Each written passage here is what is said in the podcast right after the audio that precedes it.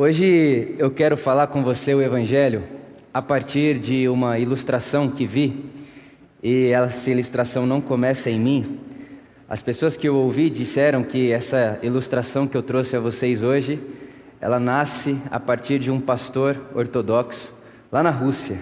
E eu me lembro que quando eu dei de cara com essa ilustração, a minha vida mudou radicalmente e a perspectiva que eu tinha do Evangelho foi como se tivesse que obrigatoriamente se expandir. Você sabe disso que quando a palavra Evangelho é falada e quando alguém diz quero falar com você o Evangelho, muitas coisas participam do nosso imaginário. Inclusive, há muitas pessoas que, quando ouvem a palavra Evangelho, pensam em coisas ruins: medo de Deus, culpa, pecado, crime, né? É, essa sensação de eterno fugitivo, ou esse desespero de não saber ao certo o que vai acontecer com a sua própria vida, quando aquilo que o Evangelho diz que vai acontecer, ou seja, Jesus voltar, o que, que vai acontecer comigo quando isso acontecer? Então, essa palavra Evangelho, ela carrega um peso coletivo e gigantesco no imaginário das pessoas. E eu queria propor para você que Evangelho não é outra coisa senão a pessoa de Jesus. Jesus é o Evangelho. Jesus é a boa notícia de Deus. Aquilo que Jesus é, aquilo que Jesus fez e aquilo que Jesus veio revelar é o que nós chamamos de Evangelho. Porque houve um tempo em que nós não sabíamos ao certo quem Deus era, o que Deus pensava e como Deus agia. E o Evangelho, a pessoa de Jesus, é essa boa notícia, que é o que significa Evangelho, que traz para nós essa convicção de quem Deus é, como Deus age, e não como Deus passou a agir depois de Jesus, mas como Deus sempre foi. Deus nunca mudou. Deus é imutável. Em Deus não há sombra de variação. Deus é sempre a mesma pessoa. E eu queria começar essa história essa ilustração com você do começo. O Evangelho diz para nós que Deus nos criou a sua imagem e a sua semelhança. Deus nos fez a sua imagem e semelhança e sabemos que Deus é amor. Então Deus nos cria a partir do seu amor e todos sabemos que amar é liberdade. Não há amor sem liberdade. Não há dizer que te amo sem direito de escolha. E esse ser humano, criado à imagem de Deus, para viver em comunhão, em, em ambiente familiar com a própria pessoa de Deus, ele escolhe se emancipar. Ele peca contra esse Deus. É como se ele dissesse: Deus, eu não quero é, a sua vontade para mim, eu quero seguir o meu próprio caminho. Eu quero induzir na minha vida o meu próprio destino, o meu próprio desfecho e vir as costas para Deus. E aqui, lá no Gênesis, já salta no meu e no seu coração uma novidade. Porque quando a gente imagina que o ser humano vira as costas para Deus e peca, e se suja com o pecado, e se lambuza com o pecado, o nosso imaginário diz para nós que Deus faria, obviamente, o mesmo que a gente fez, já que nós viramos de costas para Deus, Deus viraria de costas para nós, como quem diz: Eu não posso lidar com o seu pecado, ou melhor, eu não posso me relacionar com gente que peca, eu não posso me relacionar com essa sujeira. Essa imagem é quase que um senso comum do nosso imaginário e do nosso coletivo. Aí o Evangelho salta para fora disso tudo, ou o Evangelho atravessa isso tudo, nos surpreendendo, porque conta para nós que quando Deus faz o ser humano, a sua imagem e semelhança, e o ser humano escolhe virar as costas para Deus, Deus não faz o mesmo, pelo contrário. Deus vai atrás desse ser humano. O Evangelho diz que o homem, o humano, tenta se esconder e Deus busca esse ser humano. Só que a história não acaba aqui, você sabe disso. Logo depois, tem um homem chamado Caim e ele tem uma ideia. A ideia dele é matar seu irmão Abel. Olha que ideia maravilhosa. Deus chega em Caim e fala: Caim, o pecado está rodeando você. Cuidado, vigia. Aí Caim fala: Beleza, Deus, mas vou fazer o que eu quero. O que Caim faz de novo? Mata Abel.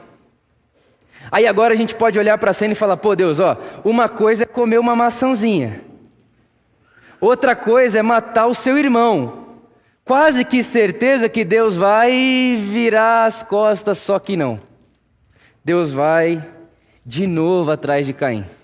E Deus chega em Caim e fala: Caim, você matou seu irmão, mas não vim trazer para você aquilo que você fez para ele. Pelo contrário, vou marcar sua testa com uma marca, aonde as pessoas que enxergarem você vão ver em você que eu tô com você.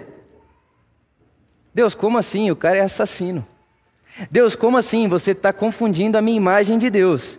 Esse não foi o evangelho que eu escutei, pelo contrário, quando eu ouvi o evangelho, eu tinha medo do pecado, porque era como se ao pecar, Deus fugisse de mim, ou eu fugisse de Deus a tal ponto que se Jesus voltasse naquele momento que eu pequei, eu ia passar a eternidade para sempre no inferno. Então isso aqui me confunde, Deus. Como assim você não virou as costas para Caim? Como assim você não virou as costas para a humanidade? Como assim? Que hora foi essa? E a história continua, você sabe, Abraão, Deus fala: Abraão, vou te dar um filho. Abraão fala: beleza, Deus, só que eu vou fazer do meu jeito. Aí pega lá a escrava Agar, tem um filho com ela, sendo que Deus tinha dito que daria um filho à esposa, Sara, de Abraão. Aí o que Deus faz? Fala: ah, é, Abraão, já que você está seguindo o seu caminho, eu vou seguir o meu. Vou chamar outro cara, vou falar com outra pessoa, vou ir atrás de alguém que vai me obedecer. É isso que Deus faz?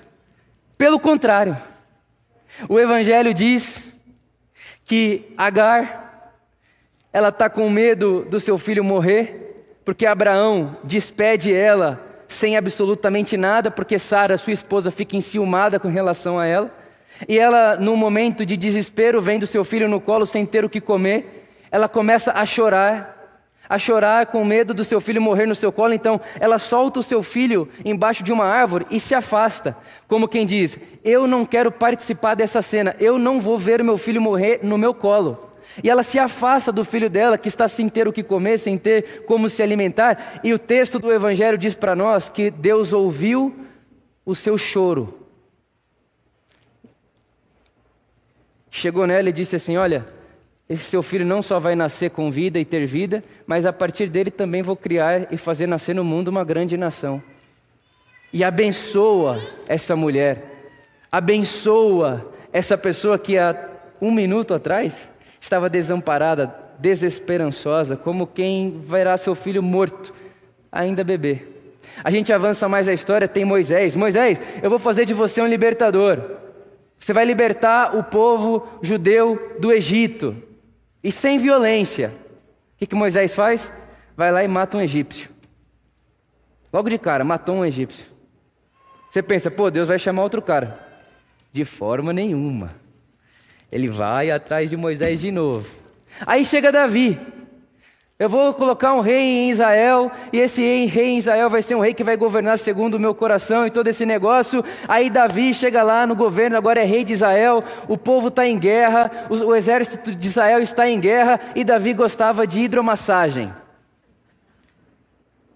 Estava lá o povo guerreando, e ele era tão rei, ele era tão genial, ele estava tão envolvido de ouro, e tanto poder tinha sobre Davi que ele não vai para a guerra, não. O povo vai e ele fica em casa, tomando banho, tomando ducha, na hidromassagem, aproveitando, recebendo massagem. E ele vê uma mulher. E ele, sendo rei, não há o que ele veja que ele não possa ter. Então ele se deita com essa mulher, e o que ele não imagina é que ele está engravidando a mulher do general mais fiel do exército dele que está em guerra. E aí, não suficiente engravidar a mulher do seu general mais fiel, Davi fala assim: ah, não, isso é muito pouco para um rei. Um rei pode mais que isso. Aí o que Davi faz? Arruma um jeito de fazer o seu general, Urias, voltar para casa no meio da guerra, se deitar com a sua esposa, para ele acreditar que o filho que Davi fez nela era dele. Olha que ideia maravilhosa. Uma ideia que só um rei pode ter. E aí ele faz isso. Chama Urias e fala: Urias, deita lá com sua esposa, uma folguinha, rapidinho. Aí Urias faz o que Davi deveria ter feito. Olha para Davi e diz: O quê? Os meus irmãos estão na batalha, guerreando pelo nosso país. Eu não me dou o direito de dar o prazer, ao luxo de deitar-me com a minha esposa. Aí Davi, ao invés de se arrepender e dizer: Hum, é verdade. Eu que estava no lugar errado, eu que estava fazendo a coisa errada, não. Ele melhora a ideia. Ele fala: Então tá bom, então. Já que você é fiel assim, já que você é gente boa assim, vai morrer. Aí Davi pega esse cara, coloca esse cara na linha de frente da batalha, dizendo, mandando uma carta para os líderes da guerra, para que colocassem Urias num lugar da guerra que seria impossível ele sair vivo. Davi. Agora, gente, na boa. Se Deus fosse justo, ele deveria fazer isso aqui. Cá entre nós. O cara é rei. O cara era para estar tá na guerra.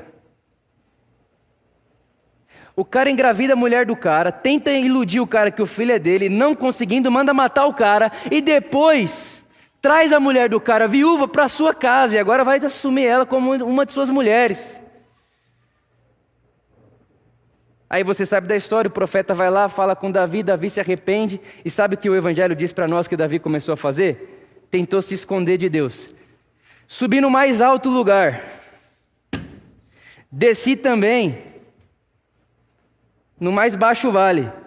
E tenho uma notícia para vocês: que estando lá no alto da montanha, ou no vale mais baixo, percebi uma coisa.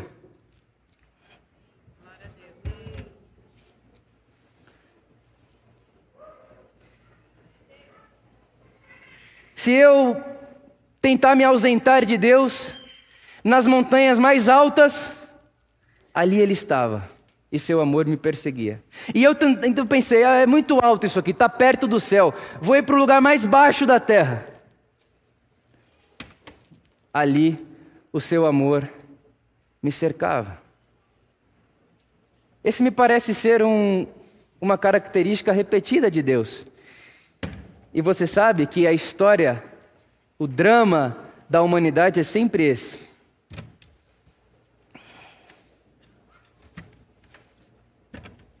Sempre. Sempre essa brincadeira aqui.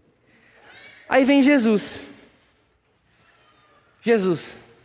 Deus se faz carne e vem habitar entre nós. Jesus, o Verbo, a imagem do Deus invisível, se faz carne e vem viver entre nós. Aí, ele encontra uma adúltera. E claro que na época Qualquer pessoa da época organizaria essas cadeiras assim. Ela é uma adúltera. Ela adulterou, ela traiu o seu marido. Ela traiu a sua palavra. Ela está traindo, inclusive, a própria tradição de Israel. Qualquer pessoa montaria as cadeiras assim. Aí vem Jesus. Dá um jeito de ficar sozinho com ela. Olha, olha no olho dela e diz: Alguém te condenou? Não. Pois é, nem eu. Vai, não peques mais, isso te faz mal. Não faça mais isso. Olha onde isso te traz, olha onde isso te leva. Ou tem um outro homem na Bíblia, no Evangelho, chamado Zaqueu. Ele era tão ambicioso e tão amante do dinheiro que fazia o que precisasse fazer para enriquecer, inclusive deixar pobre mais pobre ele facilmente deixaria um pobre mais pobre para ele ser mais rico. Zaqueu, coletor de impostos, odiado por toda a cidade, ninguém gostava dele. Ninguém ia com a cara dele. Ele não era só um publicano, ele era o chefe dos publicanos.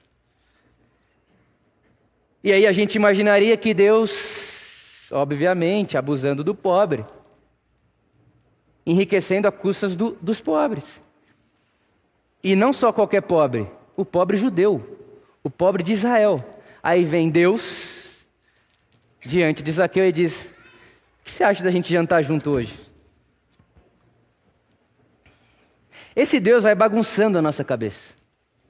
Esse Deus vai virando a nossa lógica de cabeça para baixo. Esse Deus vai inclusive nos salvando de um Deus que se parecia mais com a gente do que com o Criador. E ele continua, tem uma história que eu gosto muito, que é a história do Gadareno. Você sabe que esse homem, ele era tão possuído por demônios que a família dele expulsou ele de casa e a cidade pegou corrente para prender ele em árvores. Ele era tão endemoniado e ele ficava tão fora de si que ele estourava as correntes e todo mundo na cidade tinha medo dele. Era um ser humano de dar medo, era um ser humano de dar pavor em quem visse. Aí sabe o que Deus fez? Ele está ali passeando num lugar, numa região de Israel, e ele pensa: preciso atravessar o mar da Galileia. Deus no nosso mundo atravessa o mar da Galileia, e o Evangelho diz que quando Jesus, Deus no mundo, põe o pé na região do Gadareno, na hora aonde ele estava, ele já manifestou e disse: Quem que trouxe esse cara aqui? O que, que ele veio fazer aqui? Por que, que ele está aqui? E o que para todo mundo era símbolo de pavor, de medo, de terror, de feiura, e obviamente, para uma pessoa estar assim, Deus precisa estar de costas para ela, vem o Evangelho e conta para nós que não. Deus fez é preparar uma mesa para eles dois sentarem. E Deus olha para esse homem e cura esse homem, e liberta esse homem. E o Evangelho diz que toda a cidade ficou impressionada, porque quando esse homem foi liberto, as pessoas viam ele sentado em estado de humano, ouvindo Jesus, e ficaram escandalizadas, como quem diz: quem pode fazer isso com aquele homem? E aí esse homem chega para Jesus e diz: Deixa eu ir com você, pelo amor de Deus, eu não quero mais viver a minha vida longe de você. E Jesus olha para ele e diz: Vai comigo não volta para a sua família e para os seus e conte a eles o Evangelho. E qual é o Evangelho que o Gadareno tem para contar? Enquanto todo mundo achava que Deus estava de costas para mim, Jesus me trouxe a convicção e a realidade que Deus nunca me abandonou. Esse é o Evangelho do Gadareno. Esse é o Evangelho da adúltera. Esse é o Evangelho de Zaqueu. E aí agora a gente pode ir mais para frente na história, quando o Evangelho conta para gente que o ser humano, com medo de perder o poder, com medo de perder a política e a religião, com medo de que seu império de hierarquia e de poder uns sobre os outros fosse levado ao chão, eles começam a pensar em como podem organizar uma morte para Deus. Vamos matar Jesus. E eles conseguem. Eles matam Jesus. E aí eu fico imaginando a cena. Eles aqui, ó, a cruz atrás, como quem virou de costas para Deus está dizendo para todo mundo: olha o que acontece com um homem como esse no nosso mundo. Olha o que a gente faz com um ser humano como Jesus, que faz o bem, que ama, que ama inimigo, que acolhe prostituta, pecador, publicano. Olha o que a gente faz com quem não se separa dos imundos como a gente. Porque pensa comigo, no Evangelho, tem gente no Evangelho que não se relaciona com pecador, com prostituta, com publicano. Tem gente, quem são essas pessoas? Os fariseus, os mestres da lei. E eu queria fazer uma afirmação teológica, espiritual, qualquer coisa que você quiser. Quero te fazer essa afirmação. E a afirmação que eu tenho a fazer a você é que Deus não é como os fariseus. Deus é como Jesus. Deus é como Jesus. Sempre. Sempre foi. Sempre foi. E em Jesus, no Evangelho de Jesus, o nosso pecado, a, as nossas sujeiras, não, é, não são tratadas por Jesus como um crime cometido. Como se nós fôssemos todas pessoas criminosas, que cometeram crimes contra Deus. Não, Jesus não vê pecado como crime. Jesus vê o pecado como doença.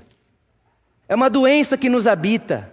Nas palavras de Paulo, é o pecado que habita em mim, que faz com que, mesmo eu querendo fazer o bem, eu não faça o bem, mas faça o mal que eu não queria. Tem uma coisa dentro de mim. Você já viu alguém julgar uma outra pessoa porque ela é doente? Seria a coisa mais horrível do mundo. Dizer, nossa, vou zoar essa pessoa, vou condenar essa pessoa, vou julgar essa pessoa porque ela é doente. Não, faz parte da vida, é condição da pessoa. Por isso que em Jesus ele não trata o nosso pecado como um crime cometido contra Deus, mas como uma doença que precisa de médico. É por isso que ele se apresenta e diz: Eu vim como um médico para aqueles que sabem que precisam de cura. E aí, esse humano, esse homem, esse Deus em carne e osso diante de nós, está pendurado numa cruz e nós, a humanidade, porque todo mundo aqui matou a Deus em alguma instância da vida, todos nós. O ódio mata o amor, o egoísmo mata a generosidade, o perdão mata a vingança. E quando a gente pratica a vingança, a gente mata Deus, o Deus perdoador. Quando a gente pratica a, a, o acúmulo exacerbado, a gente mata a generosidade de Deus. Então a cruz é participação de todos nós. E aí, quando a humanidade está se orgulhando de ter conseguido, enfim, virar as costas para Deus, porque é isso que a gente vem tentando fazer a vida inteira, mais uma vez o Evangelho nos surpreende. Porque enquanto a gente se gaba de, de costas para a cruz do que a gente foi capaz de fazer com Deus,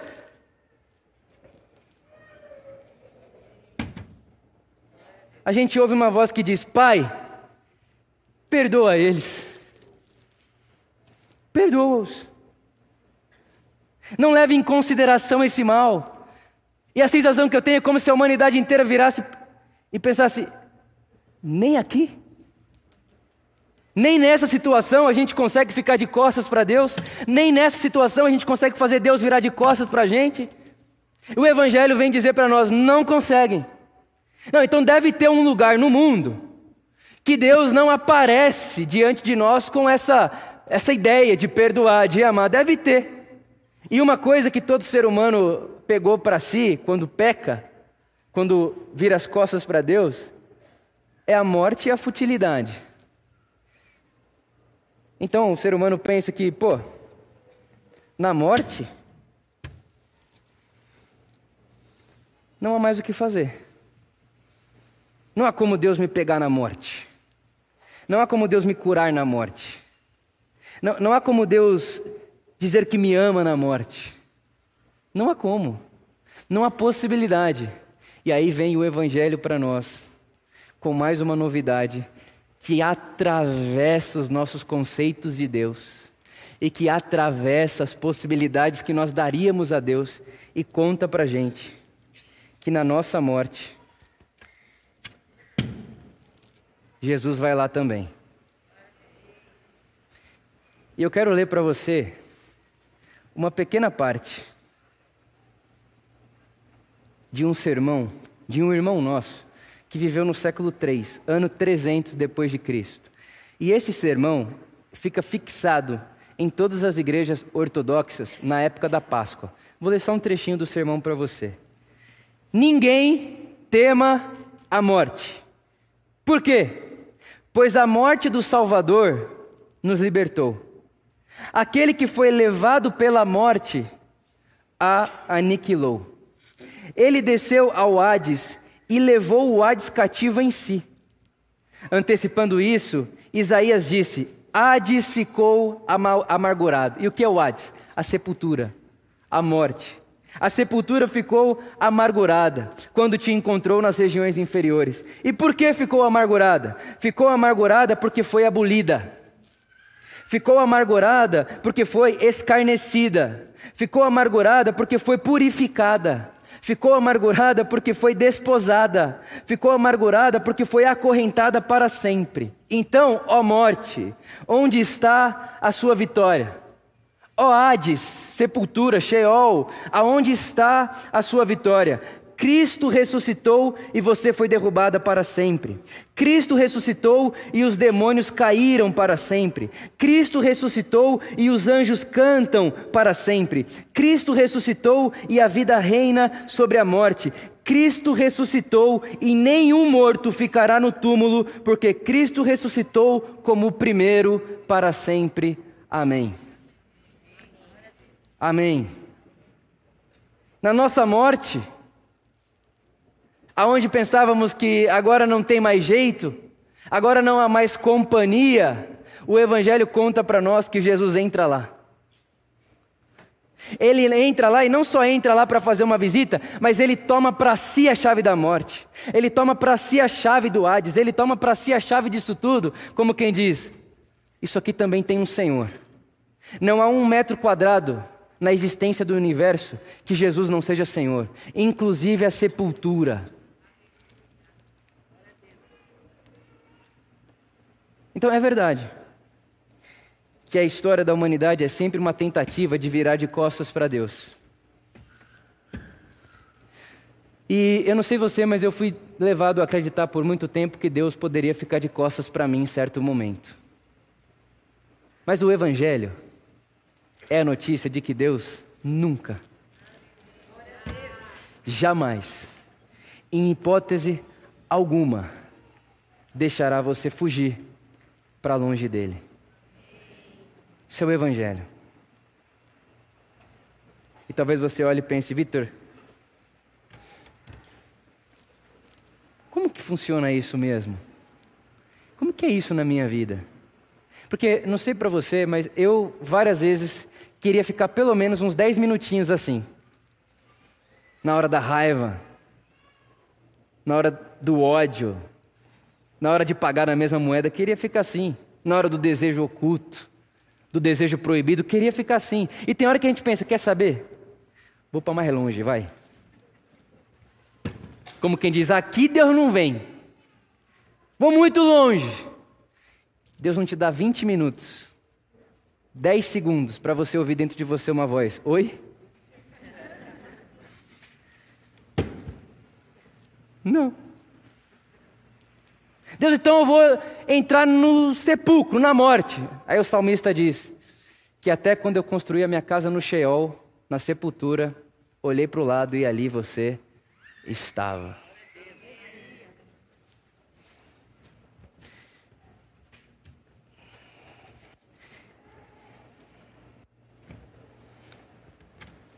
Termino com isso. Deus criou o ser humano à sua imagem e semelhança, para o amor e para, para relações amorosas, porque Deus é amor. E agora eu vou pregar o Evangelho para você sem falar nada.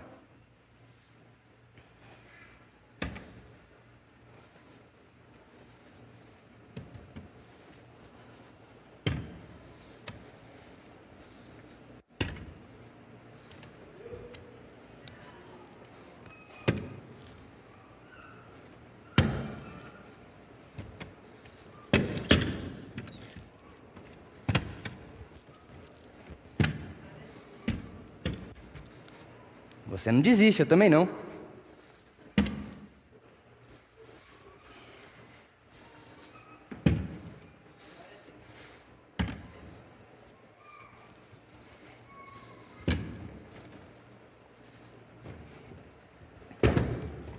Aí você acha que deu, tem hora que a gente acha que deu, não tem? Fugir de Deus. não. Não dá. Aí chega um dia.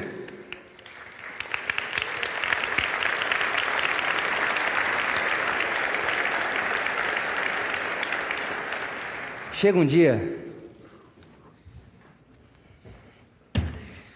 que a gente tenta pela última vez. E é como se Deus soubesse disso. E só se aproximasse um pouquinho. E aí chega uma hora na minha vida e na sua vida que a gente olha para Ele, para o amor dele, para essa graça que me persegue, que me acompanha, que não me abandona, e a gente pega a nossa vida aí.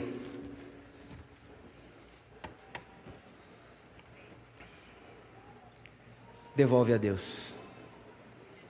o amor, a comunhão, a amizade,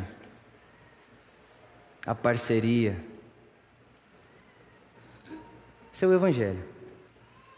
O Evangelho é a notícia de que, por mais longe que você vá, Deus persegue você. O Evangelho conta para nós a história de um Deus perseguidor que não desiste daquilo que ama, que não desiste daquilo que gosta e que, em hipótese alguma, jamais vai virar de costas para você. Jamais. O Evangelho de Jesus é a notícia. Deus não é contra nós, não está de costas para nós, pelo contrário. Deus está perseguindo você em amor, em amor perseguidor, em amor furioso, em um ousado amor que deixa as 99 para te encontrar, que escala montanhas para te encontrar destrói as mentiras para te encontrar.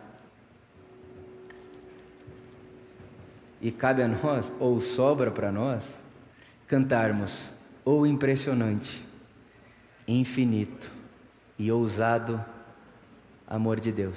Porque inimigo eu fui, mas teu amor lutou por mim. Tu tens sido tão, tão bom para mim. Eu sentia que eu não tinha valor, de que você nem perceberia a minha falta, já que você tem outras 99 ovelhas. Mas você veio e provou o seu amor por mim, porque tu tens sido tão, tão bom para nós. Seu Evangelho. Deus está atrás de você, de mim e de redimir todas as coisas, porque é um Criador que criou tudo o que criou e disse: é muito bom e eu amo tudo isso que fiz. Hoje é dia de ceia. E ceia, para muita gente, é um dia de lembrar do pecado que afasta, que separa, que põe para longe. Talvez se eu perguntasse aqui quem já em algum momento não teve coragem de tomar ceia porque achou que estava em pecado e todo esse negócio, talvez alguém levantaria a mão, ou algumas pessoas levantariam a mão. Mas, pois é, essa ideia de que quem está pecado, em pecando, qualquer coisa do tipo, não deve tomar a ceia, ela é desse evangelho aqui, ó. Desse evangelho aqui, ó. Pecou, aí um Deus mesquinho pra caramba, fraco em amor, fala: Ah, é? Pecou? Não me relaciono com pecadores. Aí Deus parece certinho com os fariseus da época de Jesus. Nesse evangelho aqui, que Deus vira as costas para o ser humano, Deus vira as costas para qualquer coisa, é verdade que tomar ceia é um perigo. Mas graças a Deus que esse não é o evangelho de Jesus. Porque o evangelho de Jesus é isso aqui, sempre.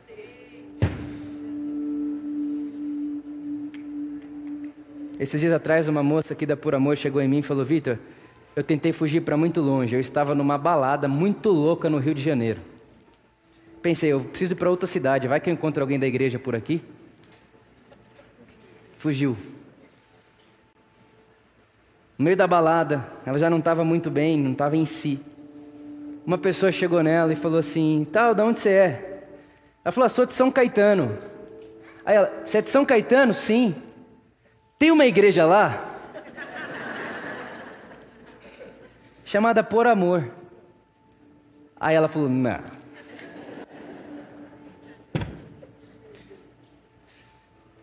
Você já imaginou Deus convidando gente para tomar ceia dentro da balada no Rio de Janeiro, querendo fugir?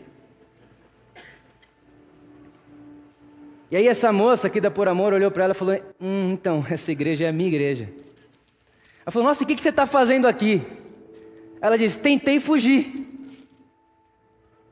Mas você está sendo para mim uma memória e um sinal de que eu não posso fugir do amor de Deus por mim.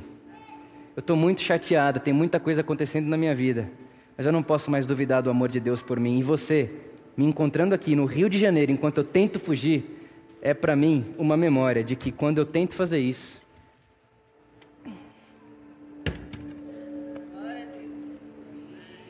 Deus consegue ser melhor do que a gente imagina. Deus consegue nos amar mais do que a gente imagina. Deus consegue perseguir você para além do que você imagina. Porque o dia que nós pecamos e nos tornamos fugidores, fugidores não, perdão, fugitivos, nós nos encontramos com Deus que é perseguidor. E hoje é dia de ceia. E eu queria que nós tomássemos a ceia com essa imagem aqui, ó, porque é isso aqui que está acontecendo aqui agora. Deus põe uma mesa diante de mim e de você. Olha a gente no olho e diz: Oi, não saí daqui. Não vou sair daqui. E ainda que você monte a sua cama no Sheol, na sepultura, lá eu estarei, porque não desisto do que amo e não abandono aquilo que gosto. Eu gosto de você, eu amo você. E hoje, mais uma vez, te convido a comer comigo. E dentro desse lugar eu convido você a ficar de pé comigo.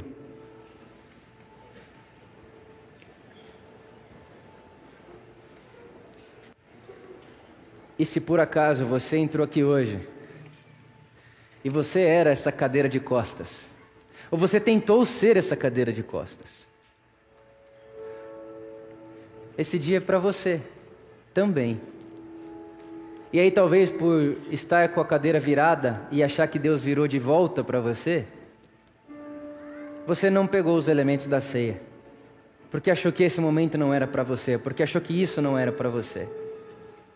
Já que você foi fugir de Deus no Rio de Janeiro, não deve ser para mim. Mas a boa notícia do Evangelho é que Deus monta uma mesa aí onde você está.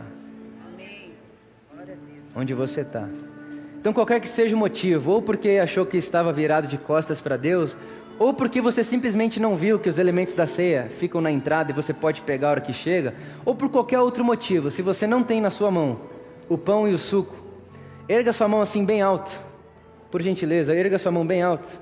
Isso, que o pessoal do nosso voluntário vai levar até você os elementos da ceia. Isso, fica com sua mão erguida.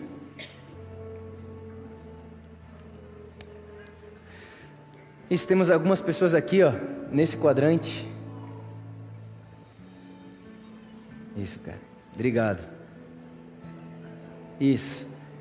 E algumas outras pessoas lá no último. Lá atrásão.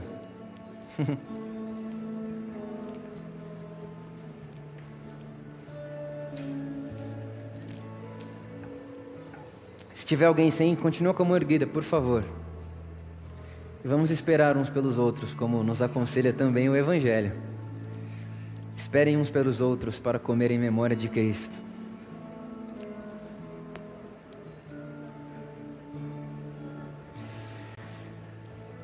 Alguém sem ainda? Sim, todo mundo pegou? Então agora sim, se você pode, pegue o seu pão comigo.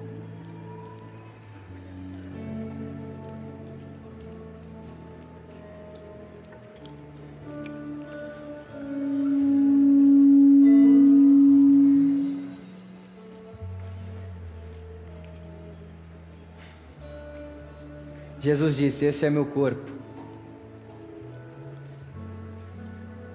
dado por vós. Pense isso. É como se Deus chegasse no Vitor, em você e dissesse: Não tem um lugar do mundo, no universo, em que eu não tenha ido por você. Estado com você, participado com você. E a gente olharia para Deus e diria: Deus, tem sim um lugar, tem um lugar na existência que você, sendo Deus, não pode experimentar: a morte. A morte é nossa, porque a gente pecou, a morte é um, é um vírus que a gente pegou quando virou de costas para você.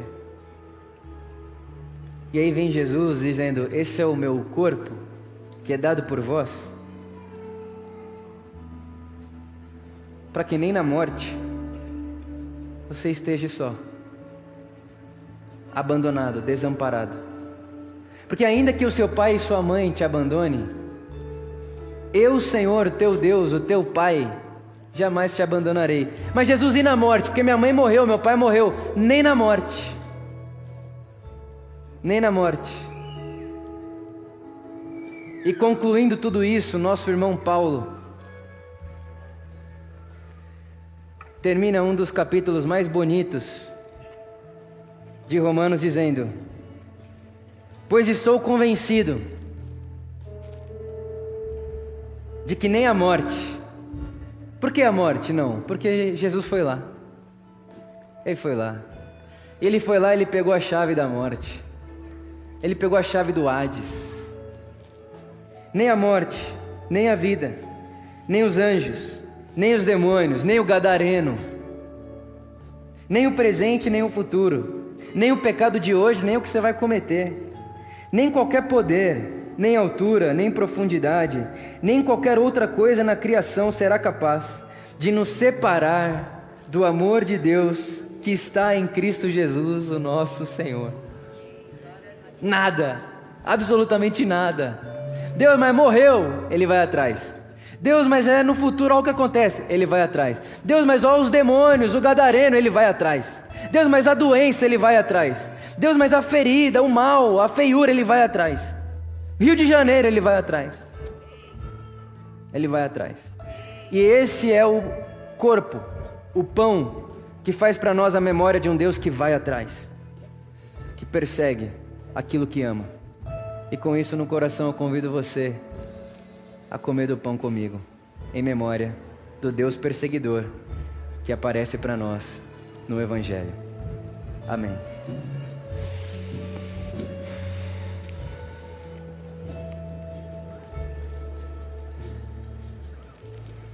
Obrigado, Jesus. Obrigado, Jesus. Obrigado, Jesus.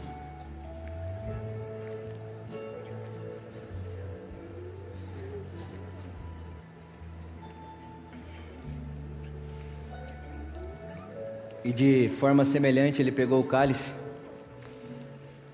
e disse: Esse é o meu sangue derramado por vocês.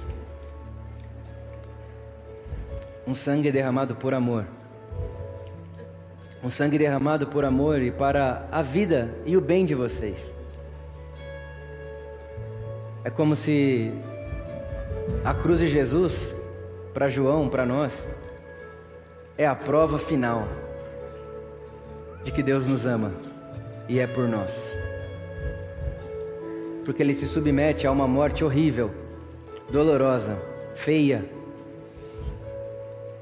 É como se dissesse: Faz comigo aí o pior que vocês podem fazer. Façam comigo o pior do que vocês podem fazer, para que no pior do que vocês são capazes de fazer comigo, eu tenha a oportunidade de dizer para vocês a respeito do melhor de mim, o Criador da vida, Deus. E aí é no pior do que a gente pode produzir uma morte violenta de cruz. É paradoxo. No pior cenário que a humanidade já criou, é onde Deus se revela, quase que como sem véu em sua face, como quem diz: no pior que você é capaz de produzir para mim, você ainda ouvirá a minha voz dizendo: Eu perdoo você. Pai, perdoa-os. Eles não sabem o que fazem. E esse é o sangue que ouviu a voz de Deus no nosso mundo dizendo: Perdão, perdão. E se o sangue de Abel clama até hoje, o de Jesus mais ainda, diz o autor de Hebreus. Porque toda vez que o sangue de Jesus clama, ele clama perdão, misericórdia, graça. Um Deus que não vira de costas, um Deus que não abandona, um Deus que está no alto monte, mas também está no baixo vale, um Deus que, inclusive, se necessário for, vai até a sepultura, mas não te deixará abandonado, abandonada em hipótese alguma. Ao Deus perseguidor, seja sempre toda honra, toda glória todo louvor, toda adoração, a nossa vida, o nosso amor, a nossa atenção, o coração que bate em nosso peito é para te adorar, Jesus para te louvar, Jesus, por tamanha graça, por tamanho amor, amor mais forte que a morte, amor mais forte que cobre multidão de pecados, amor que supera, que, que ultrapassa, que atravessa todas as possibilidades imaginárias que nós, como humanos, poderíamos pensar sobre um bom amor, sobre uma boa história de amor, sobre alguém que ama de verdade. Obrigado, Jesus, porque o Senhor nos amou e nos amou até o final. Obrigado porque nós podemos cantar como comunidade, oh impressionante, oh maravilhoso, quão insondáveis são as riquezas do amor de Deus, da graça de Deus, da misericórdia de Deus, do carinho de Deus por nós, do perdão de Deus por nós. Muito obrigado. Nós te agradecemos, nós te louvamos e hoje de manhã bebemos mais uma vez do teu sangue, Jesus, como um sangue que clama misericórdia, perdão, acolhimento, abraço, não exclusão, aceitação, inclusão. Obrigado, porque todos nós estamos incluídos no seu amor, todos nós estamos incluídos na sua graça, na sua misericórdia infinita, incomparável, ousada, descuidada em muitos sentidos, e nós te agradecemos. Te agradecemos imensamente, Jesus, porque você é, você é o Deus que nos persegue e que nos encontra. E hoje de manhã, mais uma vez, nós viramos, nós colocamos a nossa cadeira diante de você, como quem diz: Obrigado por nunca nos abandonar, por não desistir de nós, por não nos deixar ao léu e ao fruto do nosso próprio pecado. Obrigado, Jesus, nós te agradecemos. Amém, amém e amém. Pode tomar o cálice com alegria e gratidão no coração. Amém.